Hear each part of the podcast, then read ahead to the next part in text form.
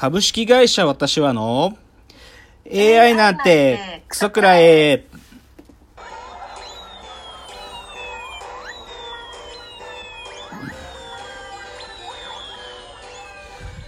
群馬が生んだ怪談時、株式会社私は社長の竹之内です。ルチャー音痴3代目アシスタントの吉峰です。この番組は大喜利 AI を開発する株式会社私は社長の竹之内が AI のことなんかお構いなしに大好きなサブカルチャーについてサブカルリテラシーの低い社員に丁寧にレクチャー言い換えれば無理やり話し相手になってもらう番組です。ということで今日は第76回の放送ですけれども冒頭はですね、あのまたお便りが届いていたのでちょっとそのお便りの紹介をしたいと思いますじゃあ吉峰さんお願いしますはい。ラジオネーム、箕浦舞さん。おう。二代目アシスタントの箕浦です。吉峰さんのお声がまた聞けるようになり超嬉しいです。初回の竹之内さんの、なんだっけ、番万次会。挽回です 挽回。すいません。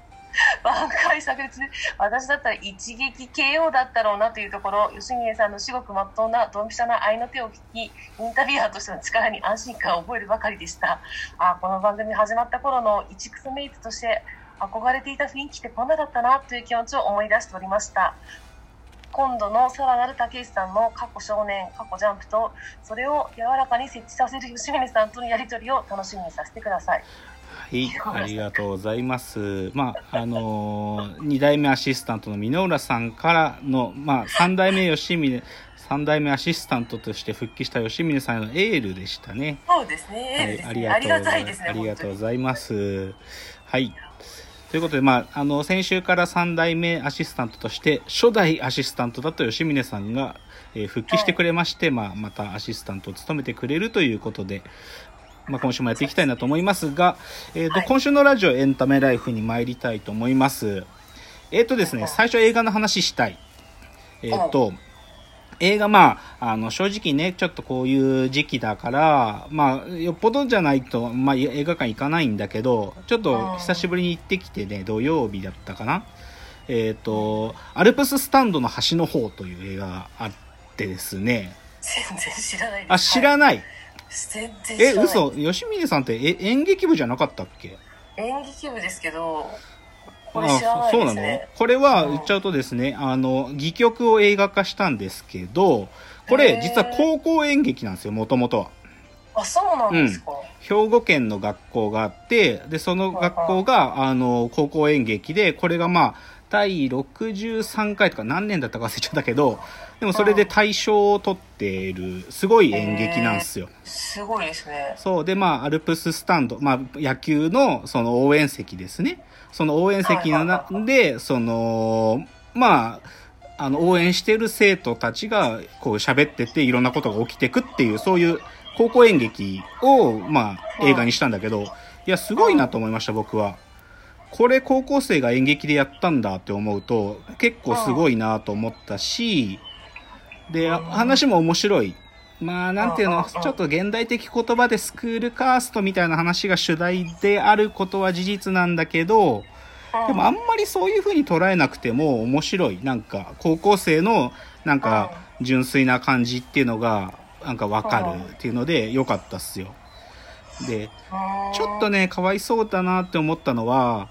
これ、まあ、甲子園のアルプススタンドなのね、設定が。なんだけど、多分映画の撮影したのはどっかの球場で、甲子園じゃないのよ。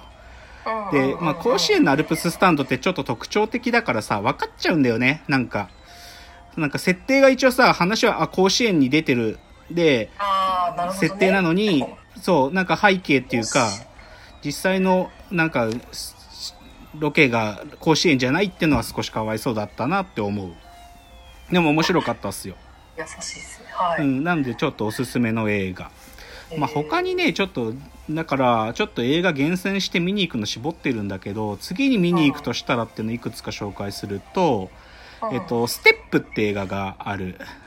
で、山田孝之さんがこうどお父さん役してるちょっとヒューマン系のどあの映画なんだけど、うんこのね、山田孝之の子子供役で子役の子が超可愛いのよ。へうーん。えだからこの子役見るためだけに僕はこれ見に行こうかなと思ってるっていうのがステップでしょ。あと、君が世界の始まりっていうのも七あの先週末から公開になっててあの松本穂香さんが出てるやつだけど、はい。これもちょっと面白そうだな。なんか青春系っぽいけど、まあ、松本穂香さんは作品に恵まれてるっていうかあはい。の多分ねこれ事務所がわざとそういう名作っぽいやつの仕事選んでるね。去年だと「君は月夜に光り輝く」とか「おいしい家族」とかあと主役だと「私は光を握っている」っていうこうあんまりたくさんの間では公開しないけどなんていうのいわゆる若手女優が出るこうなんか恋愛系みたいな話じゃなくてちゃんとした名作系に出てるから多分これ事務所の戦略なんだろうな。でこの「君が世界の始まり」っていうのも多分いい映画なんですよ。うんらこれちょっとそどどこで見つけるんですか？竹内さんえ？はこういう映画。いやまあ僕は毎週今週っていうか映画が次何公開するかっていうのを常時チェックしてるからそうそのリストに入れてるって感じあともう一個はねこれねドイツの映画でねコリーニ事件っていうのがあってうん。これ面白そうなんだよな。なんか怖そう。怖そう。ちょっと裁判というかねまあでも結構面白いのはサスペンスっていうかこれでまだ今大盛りだけでやってんだけど多分来週ぐらいにアップリンク渋谷とかでもやるんでこれはねちょっと超見たいドイツ映画。っていうのでえおすすめ映画でしたとであとねちょっとね珍しくちょっと芸能ゴシップの話しようと思うんですよ。で珍しいですまあねこの1週間ちょっとね、まあ、いくつか、まあ、別に僕はゴシップ、まあ、好きだけど別に人に喋るようなもんじゃないんだけどさいくつかこう誰と誰が付き合ってるって話がちょっと面白い話が出てきたんで言うとはい。池田エライザさん、まあ、モデルで女優の池田エライザさんってもともとねあのはい。村上虹郎君っていうあの若い俳優さんと付き合ってたのよ。で村上虹郎っていうのは、まあ、超、はい。もう期待の演技派の若手でで、まあ、父ちゃんが村上淳で母ちゃんが UA なんだよ。歌手の、だからもうなんていうかその表現者という意味でサラブレッドで最高にかっこいいわけ村上虹郎は。でそれと池田エライザ付き合っててあいいナイスカップルじゃんと思ってたんだけどどうやら池田エライザさんが村上虹郎君と別れて今ね水たまりボンドっていう YouTuber がいるんだけどその2人組のカンタっていうのと付き合ってるっていうのが先週ぐらいでニュースで出てでネット民たちがすごい騒いで YouTuber すげえってなったわけ。池田エライザと付き合えるのにって、ね、で夢あるなみたいな感じでネット民が結構よおなんか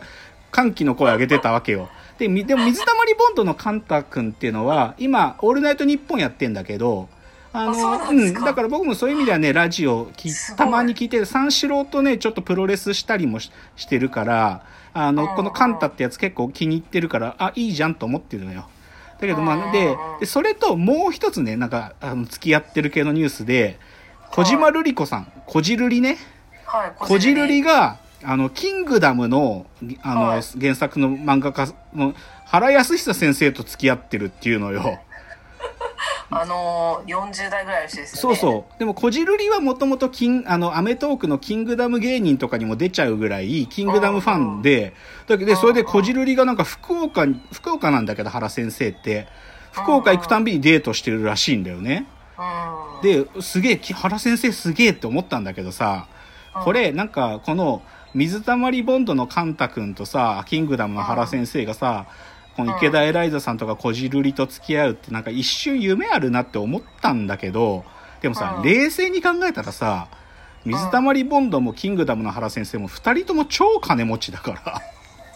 なんか別に夢ないんだよね。結局金持ちじゃんと思って。なんかっていうね、だからなんか女優や有名女性タレントと付き合うとかいうのもなんか所詮やっぱりか金持ちだなっていう、そういうことが言いたかっただけ。いやあの金持ちプラス才能ですよまあそうだね。才能と金だね。まあ重要なポイントだと思う。次。えっと、松岡真優さんが、あの、まあはいラジオをやってるんだけど、週末にマチネの前にっていうラジオやってんだけど、で少し僕松岡真優さんのこと心配してたのよ。